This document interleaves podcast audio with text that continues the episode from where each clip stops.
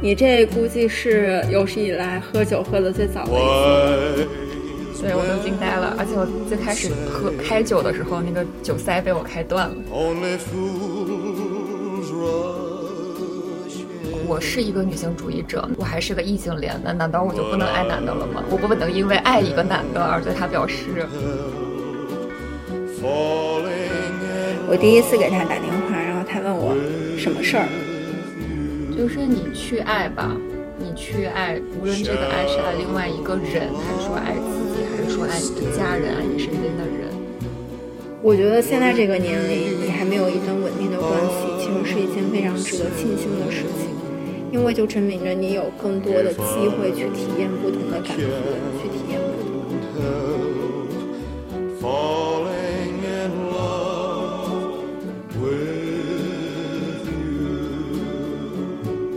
Hello，大家好，欢迎来到我们最新一期的播客，我是皮皮，我是星星。嗯，今天我们来聊一个，我感觉就是可大可小的话题。如果往大聊，真的可以聊到非常的宏大；往小聊的话，因为它和每个人都有关，这个话题就是爱情。对，我们在过了情人节之后来聊爱情。就本来其实这个话题是情人节的时候想录的，但是主要是因为我的原因吧，就是各种拖拖拖，然后你也没有非常及时的督促我。你那会儿不是正好去欧洲玩了吗？嗯，也不一定要赶这个趟了，因为。这个话题，我觉得任何时候都是一个非常值得聊的话题。对，所以我们今天要聊一下爱情。其实，在说这个话题之前，上期播出之后就说到，我有在给我家那位擦马桶的时候，有一个人说，我也太爱男的了吧，竟然为了就这件事情去擦马桶。当时我看到这句话之后，我觉得我不是很舒服，也就是我觉得什么时候擦马桶和。爱男的，就是可以画等号了呢。给他的回复是：与其你说这个是爱男的，不如看成是爱家，或者说是爱马桶。在我看来啊，就是如果。我和他是属于正在谈恋爱，然后他是有他的家，然后我有我的家。那我跑到他家去给他擦马桶，有可能我会觉得会被人并购吧。但是如果只是我们俩生活在同一个空间，然后我自己去做这件事情的话，我觉得更多的是两个人在一起对彼此的一个包容。对，而且我觉得说，就我们总是好像非常强调说，女性在付出的时候，你是不是就是因为爱男的？但是你要回过头来想说，呃，弄脏家里卫生的不仅仅只有男的，就是如果是女生在弄脏了马桶，比如说你经期的时候经血染到了什么马桶啊，那如果另外你的另一半帮你擦了，他可能也不会想说这个东西我是不是。特别爱女的，是我的男子气概。对对，就是你可能会觉得哦，他还挺贴心的，或者说他不是一个像一般的那种传统大男子主义的，就觉得这个东西好好难啊。就对，嗯，其实而且有时候因为洗澡的话，女生会掉头发嘛，像我的头发会啊弄到那个下水壁的话，有时候我来不及清洗，其实他也会帮我把头发全弄出来扔到垃圾桶里。其实我觉得我们都是在做同一件事情，只不过就是。啊，我觉得因为这几年大家的女性意识会越来越强，但是就一部分的人会把很多东西都扣一个帽子，我们女性主义就应该这样做那样做，不应该这样那样。就像前段时间网上很火的那个博主和上野千鹤子老师对谈，这些博主们提出 A、B、C、D 这几个观点的时候，其实上野千鹤老师也说，这就是一种女性教条主义，而不是真正的女性主义。对，我觉得在日常生活里，如果你时刻都觉得自己是一个战斗者，其实这个这个跟爱情里两个人相处，就可能也是有一些违背的。如果你把这个话题往更大里说，包括最近那个大家对博主那个 UP 主全西西的一些抨击，然后我也在会想说，那我是一个女性主义者，那难道我？我还是个异性恋，那难道我就不能爱男的了吗？我不能对，我不能因为爱一个男的而对他表示，呃，任何的妥协或者是付出吗？好，那我们切入今天的正题吧。爱情这个东西真的是对我来说是一件好像一直发生在我生活里，但是它又不是那么复杂的东西。但是对于我们的星星来说，好像就相比于我复杂了那么一点点。那我们今天就结合自己的一些实际经历来和大家分享一下我们对于爱情的这些看法和观点吧。那我们先分享一下自己的一个情感经历吧。我其实是一个情感经历特别特别简单的人，就是我现在的老公啊，他也是我的初恋。嗯，我们俩是高中同学，我们俩从零六年高中的时候认识，在一起大概是零九年，经历了四年的异地恋，两年的异国恋，然后在一五年修成正果，然后步入了婚姻的殿堂，然后一直到现在二零二三年，就等于是我们俩已经这么多年，然后是一个，就是说出来好像也没有什么水花，也没有任何。非常有意思经历的这样的一段恋爱经历，你这个是一言以蔽之，这样子站在现在回首 你们俩的恋爱历史，说啊没有没有什么火花，不可能的，真的就是感觉这这十几年来就一直这么一个人，然后一直这样子过来，然后一直到今天。对，但我觉得你肯定也不觉得亏，亏不亏？有时候觉得，嗯。你来详细介绍一下你的一些情感经历吧。从何说起呢？大家听到这四个字就知道你接下来的对话不简单。没有了，就是我觉得小时候的不算吧。你小时候其实也不算两个人真的在一起，你只是说啊，我最近因为一个男生笑得好看，我对他有兴趣，然后可能过两天就没兴趣了。我真的开始。谈恋爱就是跟人成为男女朋友，认真的，嗯，去谈恋爱是从大学开始吧。第一个和第二个都是我大学同学，然后我们因为异地异国的原因都分手了。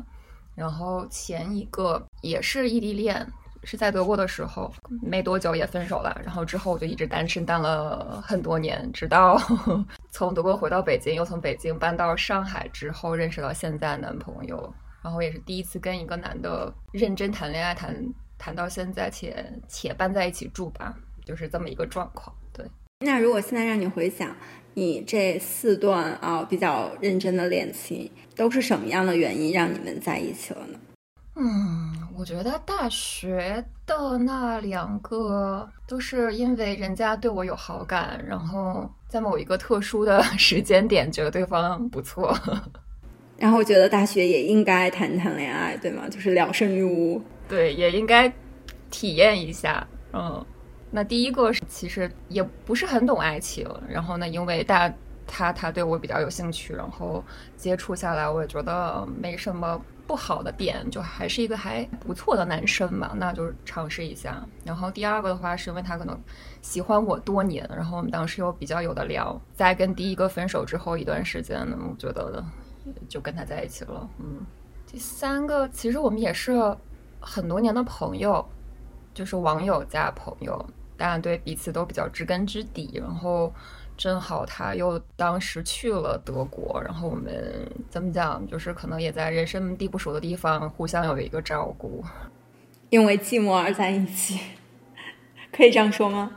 哎，也不能说因为寂寞，可能他因为寂寞，我倒是不寂寞。当时觉得可能也是因为大家真的跟他比较有的聊，然后性格来讲，可能大家都比较了解吧。因为觉得说，嗯，正好是朋友嘛，那朋友之上发展成恋人，好像也挺理所应当的。嗯，但这点我有点不太同意。就是说，在我看来，如果两个人已经是很好的朋友，然后啊互相了解的话，那。对于我来说，两个人之间好像就缺少了那么一点点神秘的吸引力，所以往往就不太可以能发展成恋人。因为其实啊，我的异性朋友也有那么一些，然后现在让我回看说，哎，那我和我的这几个异性朋友到底可不可以成为男女朋友？我自己压根儿都不会思索说可，就是我给自己的第一回答就不可以。就是我觉得好像男女之间如果真的就是太了解、熟悉的话。朋友就会变成朋友，就是在我心里，就是他没有办法跨过朋友那道坎到达恋人。就我们的朋友是一个比较浅层的友谊，就不是说经常会联系，或者是经常会一起干嘛的，更多是一个网友，然后大家知道彼此，然后知道之前的呃很多跟别人交往的状况什么，但是并不是经常联系。然后呢，不知道从什么时候开始，然后就是两个人之间会有一些在网上。就微信聊天就会比较频繁，然后慢慢到一个比较暧昧的过程，就还挺自然的。但当然，这个问题又到了说跟他是如何分手的，就是后来觉得还是做朋友吧，好像确实体验。体验了一下之后，觉得好像我对他确实没有什么太多爱情的感觉。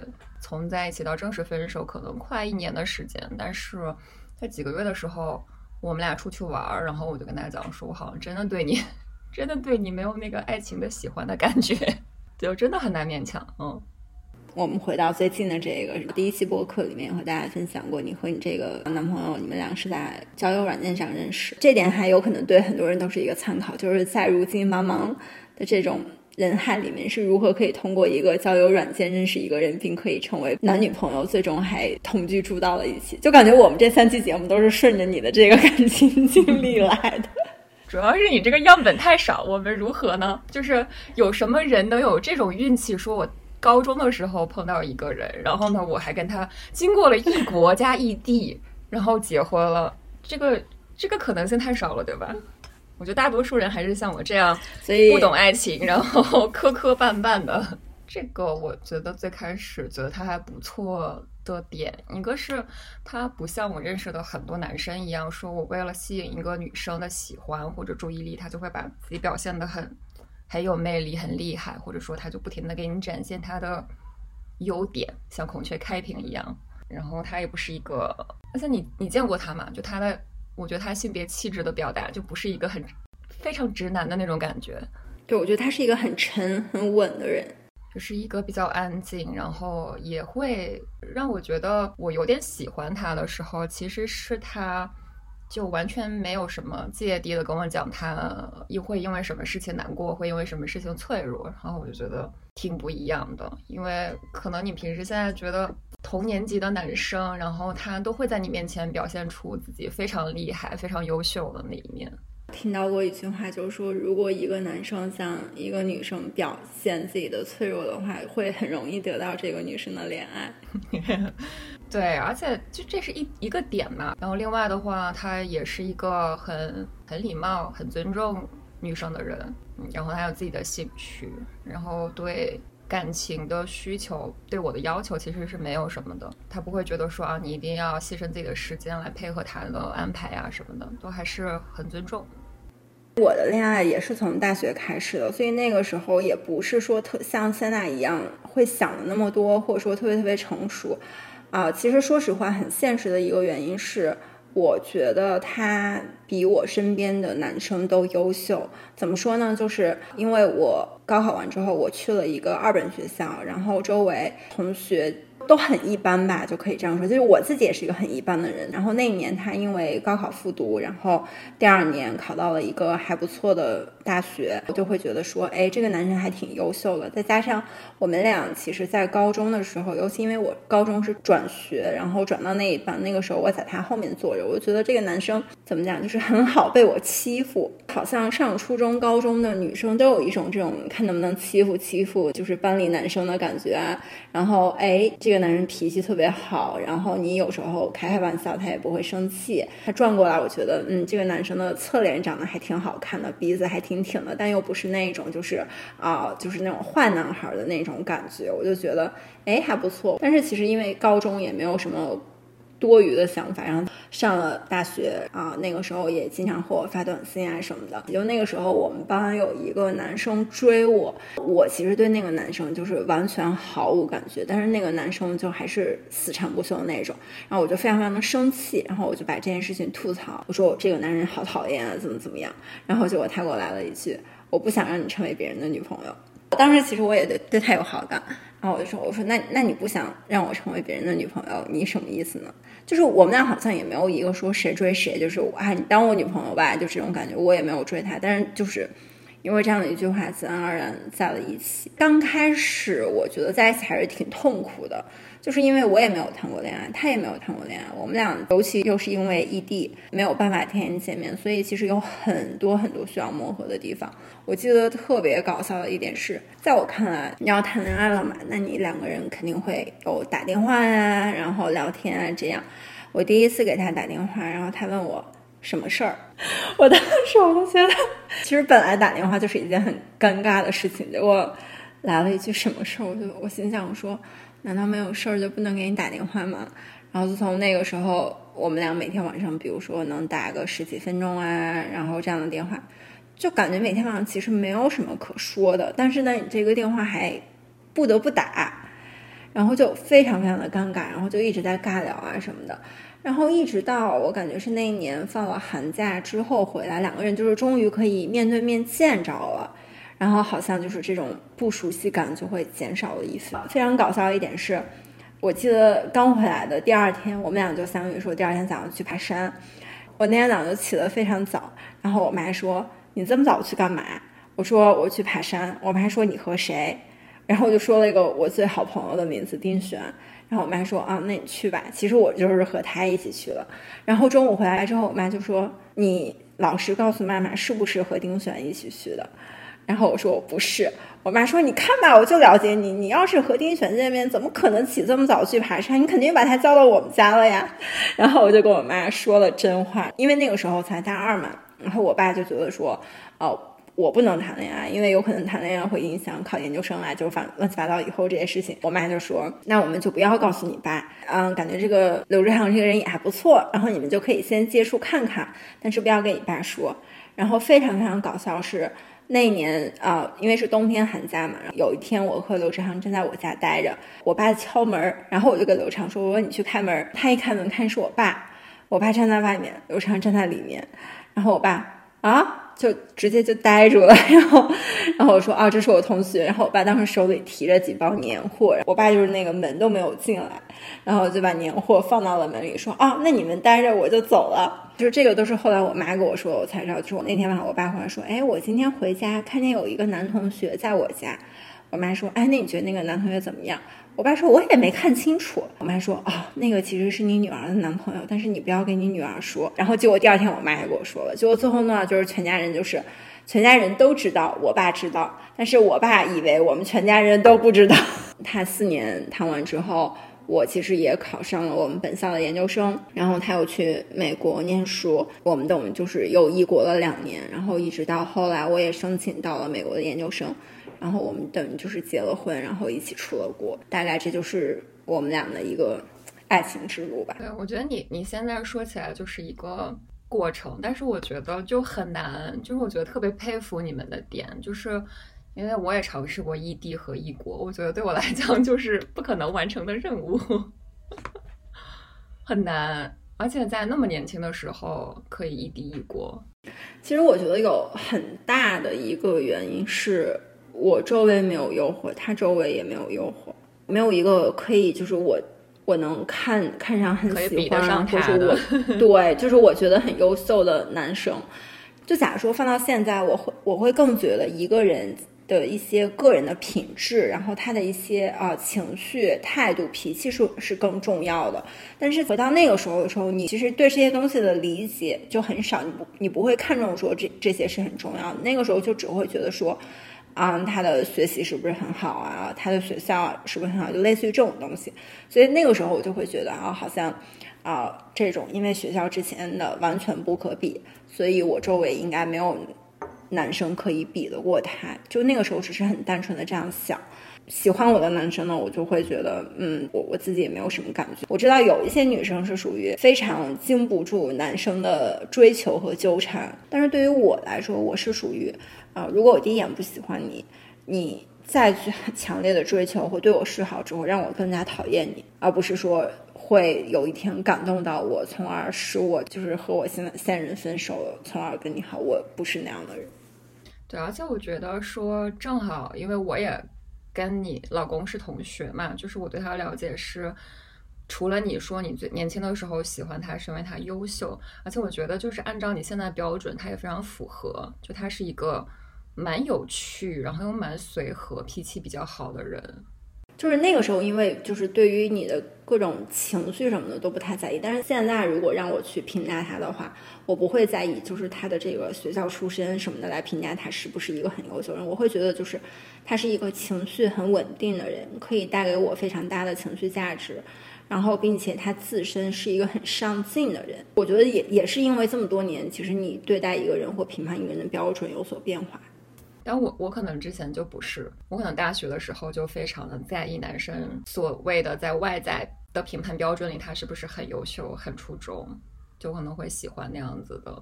怎么样的外在评判标准？学习成绩比较好，尤其可能第二段的时候，觉得他是不是社会工作也比较活跃，然后整个这些吧，就是你必须要求一个人不仅智商过得去，情商也得过得去，是吗？对，那个时候就有一些这种算计在里面，就觉得我也还不错，是吧？就我有这样这样这样的特点，那成为我男朋友的人应该匹配这样这样这样这样的点，就很外在，非常的表面。那我们之间真的合不合适，可能就可能当然就是经过这种。磨合之后觉得啊，那不行，还是不合适。我们是不一样的人。那那个时候觉得啊，好像外在觉得我们般不般配是更重要的一件事儿。因为其实我觉得你跟我不一样的是，你的本科已经是中国第一学府了，就是我的这个评判标准已经不适用在你身上了。你周围人都是学习最优秀的人，所以你肯定会以就是其他的一些。啊，特质特点去要求说是不是更优秀？对你，但是后来觉得说这些优秀跟我有什么关系呢？就对一段关系里面来讲，说他的这些在外人看来是不是很成功、很优秀的点，我真的在意吗？那你现在对于喜欢一个人的标准，更多的又是些什么？那当然，这个人也不能太那个什么，是吧？就是他肯定还是有一些，比如说上进的点。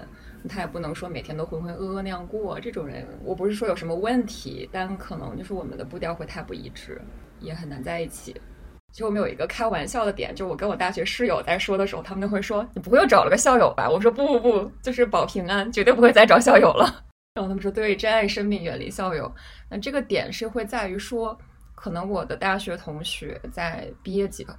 毕业之后断断续续保持联系的人也有，然后有些男生我会觉得他把这种社会层面的成功看得非常的重，我们只是朋友关系，然后那我们见面的时候他可能会非常在意的给你炫耀这些点，非常值得吐槽的就是我大学的时候有一个还挺好的朋友，就是因为都很喜欢看书和看电影嘛，经常会聊，然后我觉得他是一个很文艺的人。但是我可能二零年还是一九年的时候遇见他，然后他就说，嗯，他现在在某国资机构工作，然后他就会特别在意的说，啊，那我现在应该是我们九零后里面全国，嗯，掌握权力的人，应该也排前十吧。然后我听到那个之后回家就把他拉黑了，我就觉得什么人啊，怎么会这样啊？因为他后来还还还想说我们大家一起出来聚啊什么的，然后聊着聊着不愉快了，我就跟他讲，我说你觉得你现在是不是在异性面前毫无性魅力了？所以你要就是一定要用这种东西让别人觉得你很不一样，真的很难过啊！就是好朋友变成这样，我们都是朋友的关系，他都已经对你是这样，就是一种非常普信的感觉。那如果他在相亲市场上，或对于他女朋友这样，他又是一种怎么样的态度？不知道，反正他之前也结过婚，然后又离了，然后我觉得挺好的。那个女生跟他离婚是个好正确的选择。我觉得就是表面上看他是一个，或世俗定义上看他是一个很成功的人，但其实在我心里他其实还挺失败的，挺无聊的吧？就是，就他如果觉得他可以很自洽的这样很。觉得自己很不错的活下去，那就祝福他。但我不想跟他成为朋友。现在相亲市场上，或者说恋爱市场上嘛，有很多女孩还是很吃这一套的，就是他们很在意对方这个人的优秀是不是世俗意义上的优秀。是挺好，挺好玩的。我实在就觉得，天哪！就是我当处于一个震惊和这个一个美好的回忆，或者说学生时代的时候，真的就还挺关系蛮好的。我觉得是整个。处于这种碎 碎掉的状态，就我又想到说我们最开头讲的说最近被喷的那个北大三个女生对话上野千鹤子的事情，大家会很多的一个话术是说啊，你看她都北大毕业了，也不过就这样嘛，嘛北大的滤镜就是稀在我面前稀碎一地，所以这才是问题啊！大家不要觉得说好像他北大毕业的，然后他就自然而然的应该比我们想的更先进，他更超脱或者怎么样，是可能我觉得学历的这个。光环，大家就是这个祛魅的过程应该早都完成才对。我觉得我有一定程度上可以理解他们在寻求认同点，就是寻求别人认同自己的选择上的这种执念吧。因为可能从他们的成长过程中，就是他们会觉得说，我付出就是会得到回报的呀。你看我努力学习了，我就进入了北大，然后我努力竞争了，然后我就。有不错的工作，赚不错的钱。那么，如果我在婚姻里面努力经营，我是不是就是是一个成功的人呢？我就是想要得到女权主义先锋、其他的这种权威人士的认可。其实，我觉得这种一一直在寻求被认可的感觉，可可能和他们这种背景还挺相关的。某种程度上可以理解嘛？对，情海沉浮了这么多年，你个人在这种感情上面有没有什么改变呢？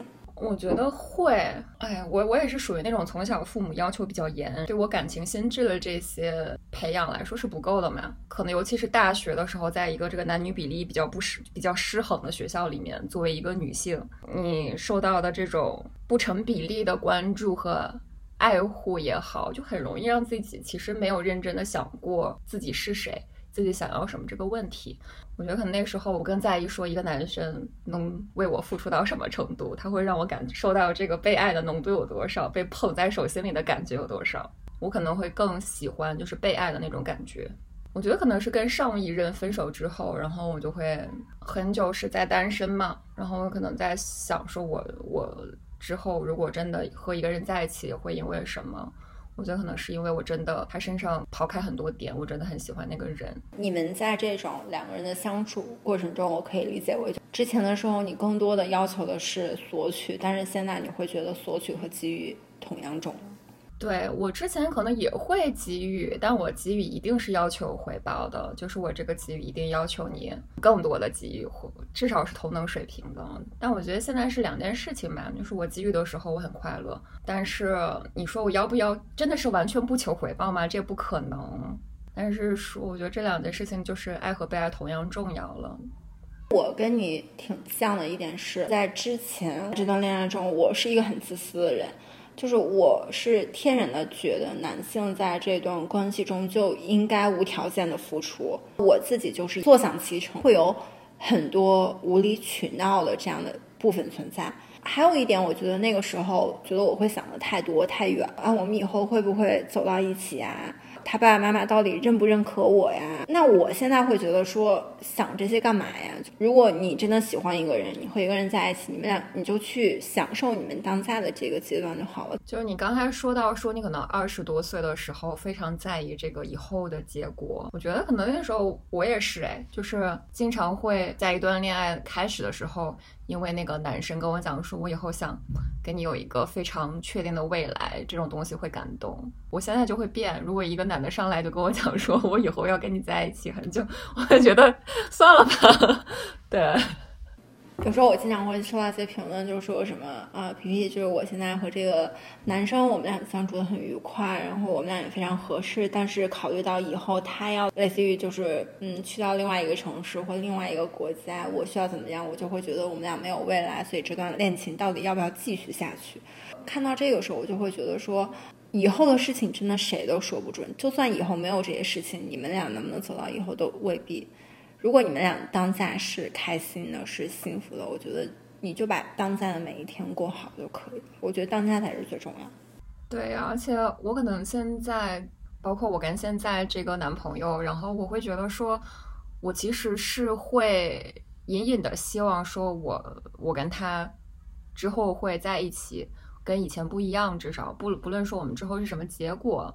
但是说我在这段感情里获得的，我希望是跟以前不一样的体验。那我觉得比较重要的点是说，我在这个过程中每一天，我就不要糊弄，不要去敷衍，我要跟以前不一样。因为你比较在意那个结果，所以你更要注重这个过程，而不能说，OK，我们一拍即合，从相处的第一天就说啊，但我们以后之后要怎么样？那我们中间这些出现了什么问题，也不去解决。反正就是那那那那没什没什么嘛，反正我们之后未来要在一起嘛。我觉得这个可能就有点本末倒置了。嗯，就像其实我跟刘志航在一起的时候，如果现在回看，就就就像你刚才说的，好像我现在讲起来就是非常的平淡，就是我们俩怎么样好在一起。但是你现在回看，其实每一步确实还挺难的。就是光异地这个问题，其实已经把很多人拒之门外了。如果放在之前的话，就是我会觉得啊，那我们俩异地以后绝对不有可能有很很小概率在一起什么的。如果那个时候就已经放弃的话，有可能现在也就不会，就是和他还能在一起了。真的就是过好每一步最重要，就是你每一天做好你的这个短信啊、电话的嘘寒嘘寒问暖，然后什么事情可以很主动的想和他分享，然后期待每一次寒假暑假的见面，就是一步一步这样来。我觉得。你再回头去看，好像一切就是很顺利，就这样就过来了。但是如果你从在一起的第一天就开始想的话，那我觉得很大一部分人都会知难而退吧。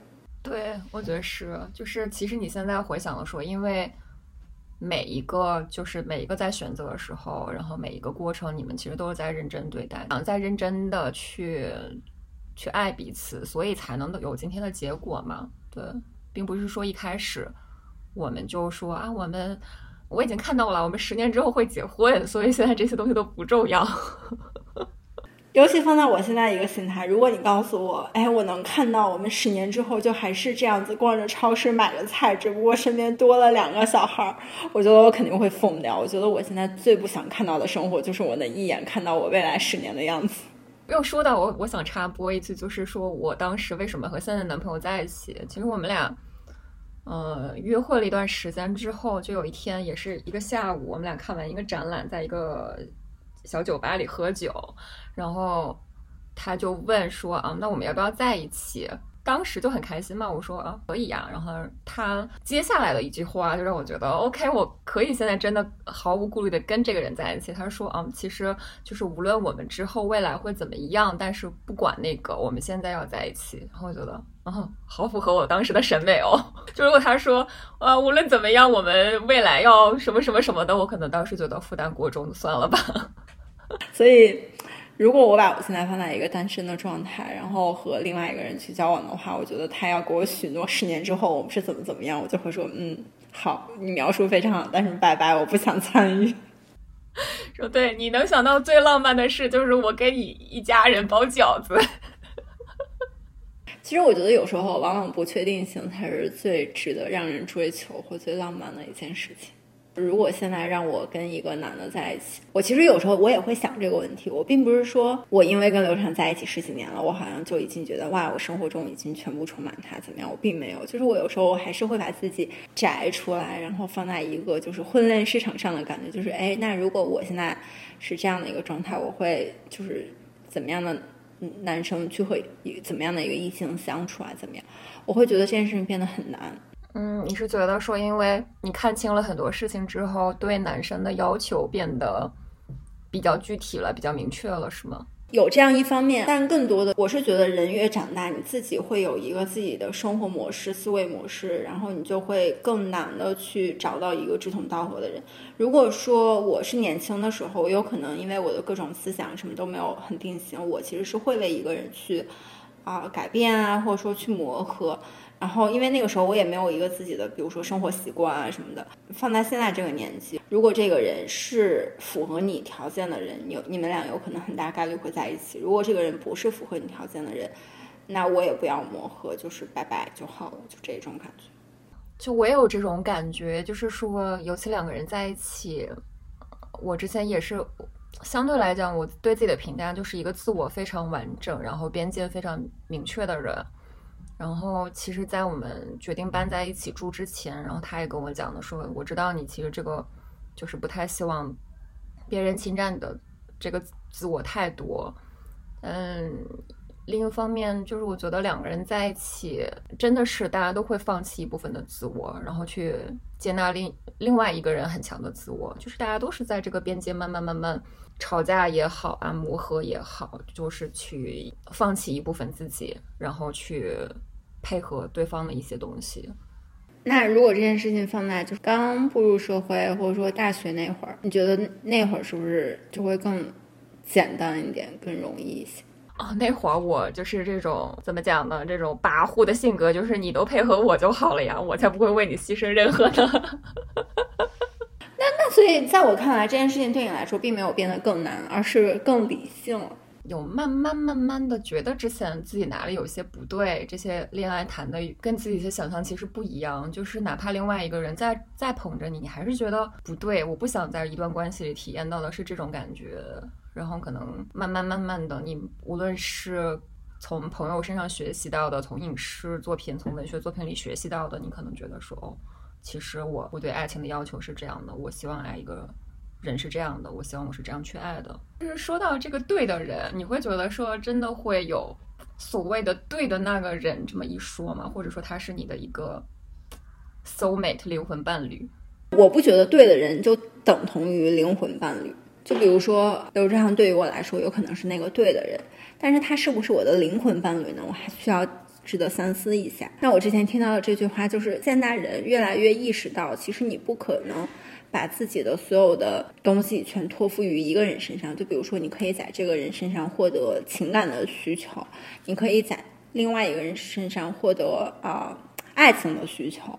其实人的需求是有多方多面的，那有些事情你是可以和你的伴侣去讨论的，但是有些事情你有可能就要去和你的朋友去讨论。我不觉得灵魂伴侣等同于对的人，但是我相信他们都存在。对，我也觉得说你对一个灵魂伴侣的追求，你把这个希望或者对他的要求全部都要求在你的伴侣身上，对他也很不公平。首先说我的灵魂怎么样还另说呢，然后我要求我的这个灵魂伴侣能成什么样子啊？我记得我去年看过一个日本的电影《花束般的恋爱》，就是我今天还专门把那个啊电影又温习了一遍。他们我觉得就是属于灵魂伴侣，他们是两个完全契合的人，他们崇拜的人、喜欢的作家都是一样的，然后展览也喜欢一样的展览，他们都会用。啊，电影票根去做书签，然后就连就是他们第一次什么约会衣服的搭配都很相似。但是这样的人，就是你在交谈起来，你会觉得哇塞，就是简直是世界上的另外一个我。我，但是他们真的是对彼此对的人吗？我不觉得。电影里面也是演出来，就是他们其实在一起之后，生活的这个路就会越来越窄。如果其中有一个人有所改变的话，另外一个人就会觉得很怅然若失，就会觉得你还是当时那个对的人嘛。嗯，我也会觉得说那个电影，他们刚开始有很多这些爱好一致啊，然后表面的这些很多的共同点。但我觉得说一个爱情，它真正迷人的部分在于说你们如何处理对方跟你不同的地方，就是对方表现出来跟你不一样的地方，你是去认真的理解，然后也去欣赏的，还是说啊你跟我不一样了，你跟我认识那个人想象中的那个人不一样了，我。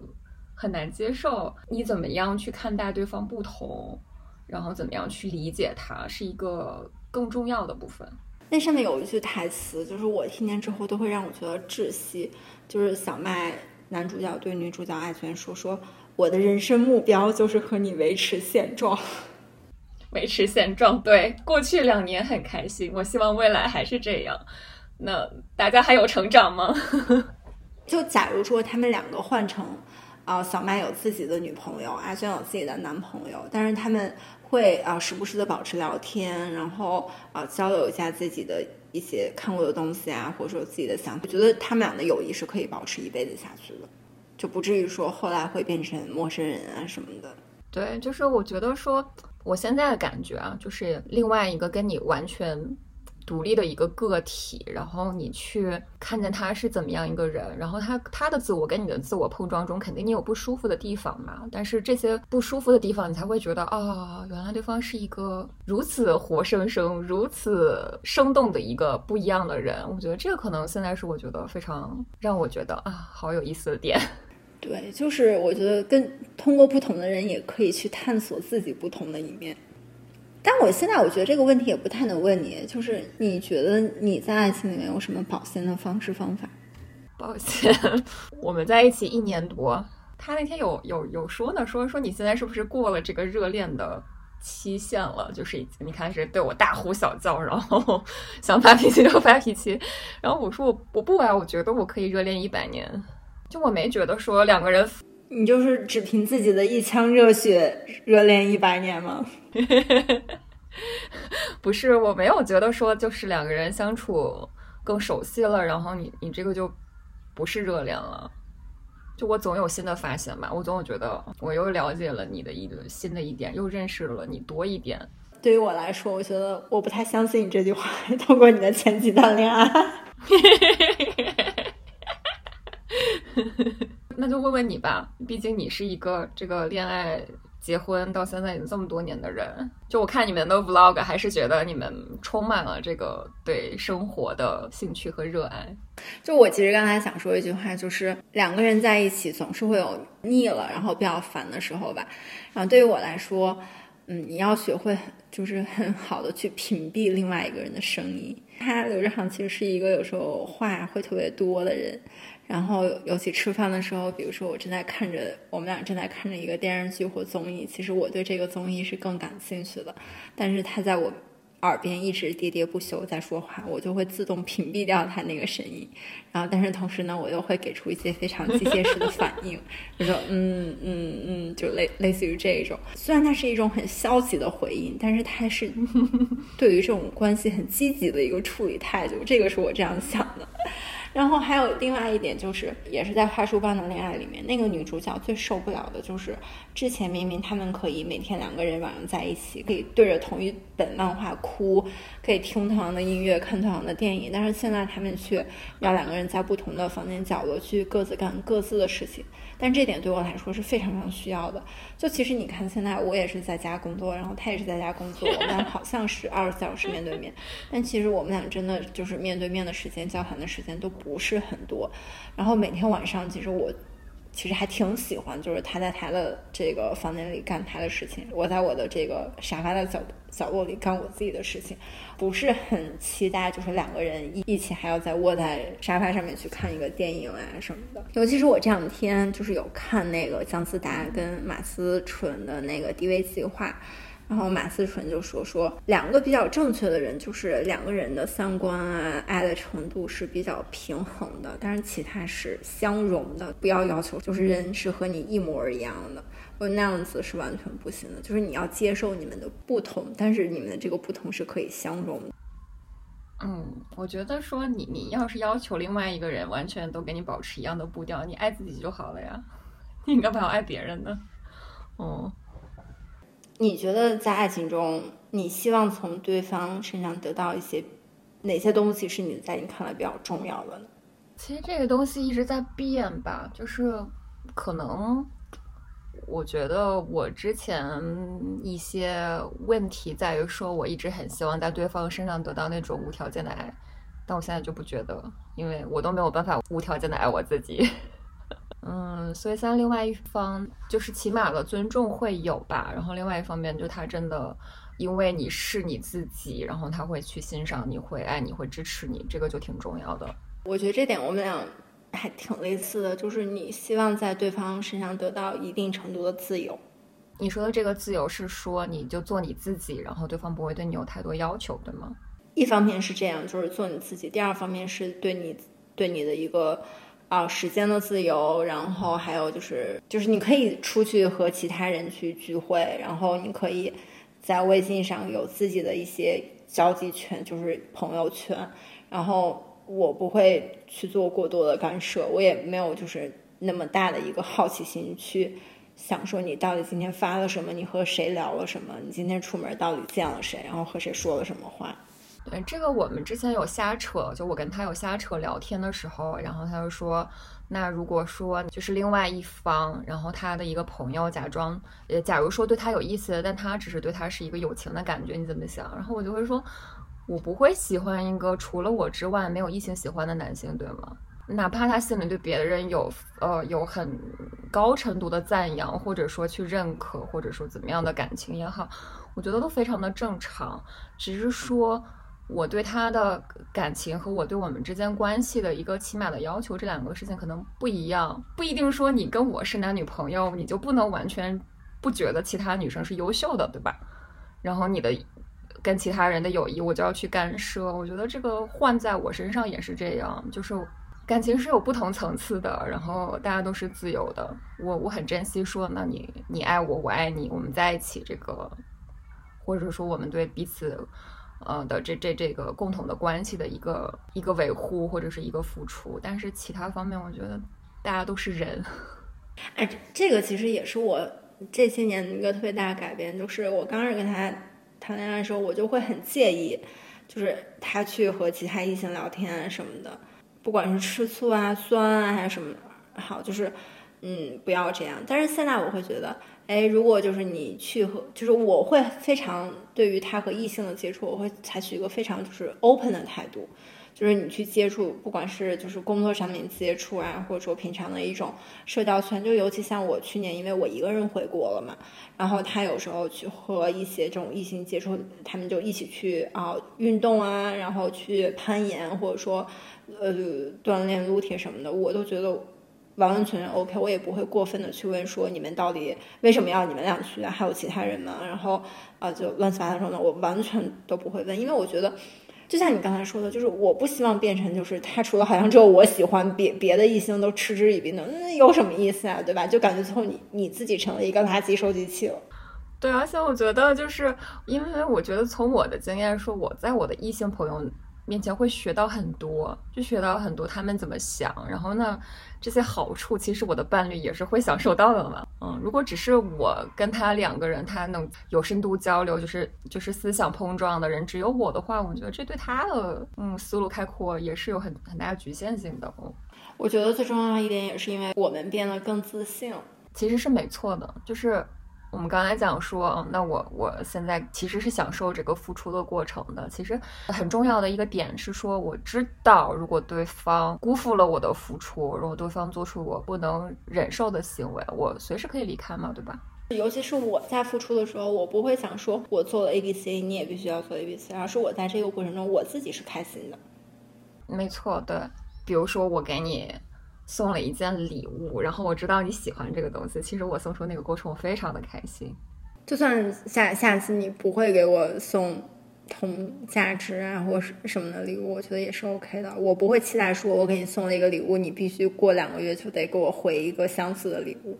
对，没错的。我现在越来越觉得送别人礼物是一个，就是你的那个开心程度是比你收到一个，比如说很昂贵的东西，这个东西是要开心很多的。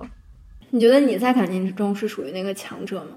我觉得这个非常辩证。就比如说我刚才说，我之前的恋爱中我是非常跋扈的，但因为你以为你是高位的，就是你觉得说啊，你发脾气，另外一个人就会无条件的去顺着你，但其实是你是在索取的。就我之前就是因为会很喜欢被爱的那种感觉，然后当他的这个感情浓度有所降低的时候，我就会发脾气。但其实你真的是高位吗？我觉得处在一个索取的位置的人来讲，其实他很匮乏的。就我那个时候其实挺不稳定的，但我现在就是随自己的心情付出。那你这个东西就不太在意另外一个人怎么样怎么样反应，还挺自由的。用另外一句话可以非常好的去阐释，就是最好的猎手往往以猎物的形式出现，就是两个人中，就是往往就给别人看处于强势的那一方，其实他是在感情中非常被动的那一方。你会有变化，对吧？就按照你刚才说的，我之前因为我觉得我是缺乏安全感。或者说我是没有自信的，所以我会想在这种这段感情中，就是就不管是我的无理取闹啊，还是说我的自私，都是想验证，就是说他对我是不是够好、够爱。但其实现在这种东西换到现在，我觉得我不需要了，因为我内心已经知道到底是怎么样。就两个人在，啊，已经。一起相处了这么久，其实你已经非常可以感受到你们俩之间的一个状态到底是怎么样的。我觉得，如果感情中一定得分一个高低出来的话，每个人都会很累。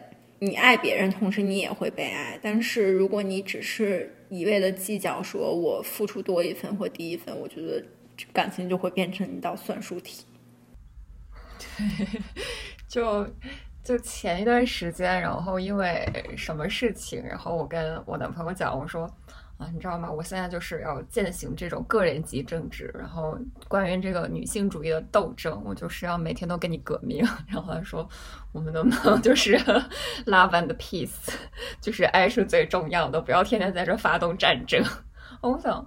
哦，也是，因为他他对我做出任何善举，或者他照顾我、妥协我的地方，他可能觉得那我只是因为单纯的因为我爱你，我不是因为觉得说，我觉得你最近这个气焰太嚣张了，我要压过你，对吧？非常感谢刘畅做的一点事。你看，我回国，然后在上海待了整整一年，尤其是我，我已经是一个已婚，然后在美国有自己的家的状态。我觉得这件事情放在很多男性身上都是没有办法接受的吧。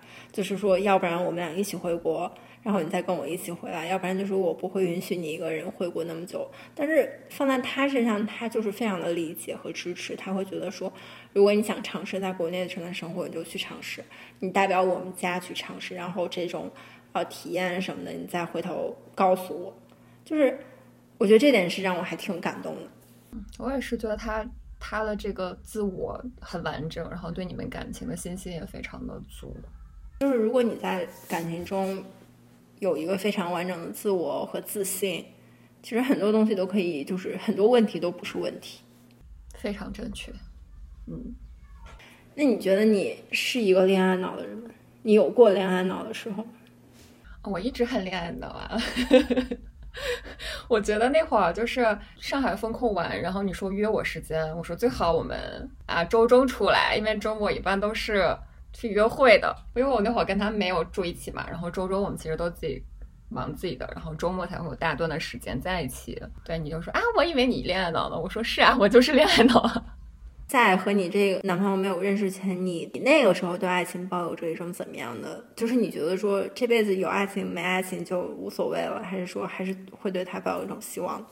嗯，经历了一些过程吧。我觉得最开始我会觉得说我大概是个爱无能的人，我大概我就会觉得说我我只会给别人带来痛苦，那我还是不要出来害人了。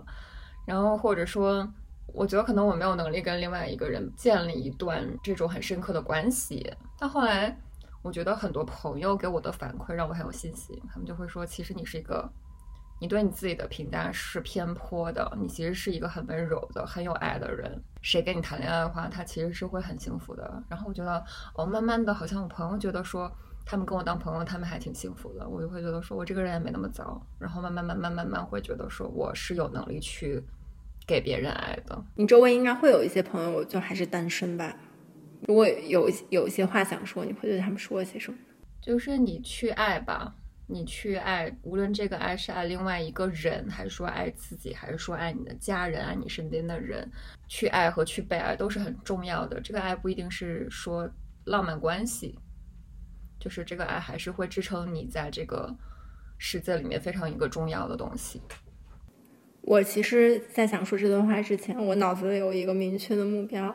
那我想给他说的就是，我觉得现在这个年龄，你还没有一段稳定的关系，其实是一件非常值得庆幸的事情，因为就证明着你有更多的机会去体验不同的感觉，去体验不同的爱。但是在你遇到每一段爱之前，不要去犹豫，不要去逃避，也不要去退缩，你一定要非常直白的告诉别人你的想法和感受。不要迂回，不要有所保留，因为这样子你才可以遇到一个不对你有所保留、不对你迂回的人。你付出什么，你大概率就会获得什么。对，别别逃避，别受伤，别糊弄自己。就我，我可能最后想说，我去年还是前年末看过一个电影，叫《世界上最糟糕的人》，然后它其实是一个北欧的电影。其实北欧是一个已经文明很发达、男女平等已经算是最高水平的地方了吧。然后那个女生她也是比较坚定的说不婚主义啊，然后丁克主义。但她其实生活里还是会碰到很多的迷茫，她很有很多时候选择的时候她自己很痛苦。就我觉得说，回到最开始我们聊的说女性主义，它到底对我们生活有什么意义呢？就我觉得，你无论相信什么，它都不代表说不天然保证你一定会得到幸福。就你在每一个时刻，你怎么样是是不是诚实面对自己，你是不是问心无愧，这个是更重要的。对，对自己不辜负，就是可以获得最大幸福的一个最佳渠道。对，你说，即使是你，你的爱情完全都是百分之百甜蜜吗？你肯定也是会有痛苦的时候，对吧？五味杂陈，这才是一个。真实饱满的东西应该带给你的感觉。好，那我们今天播客就是这样了，感谢大家的收听。大家想听什么，还是可以发在留言区。好，那我们下期播客再见喽，拜拜。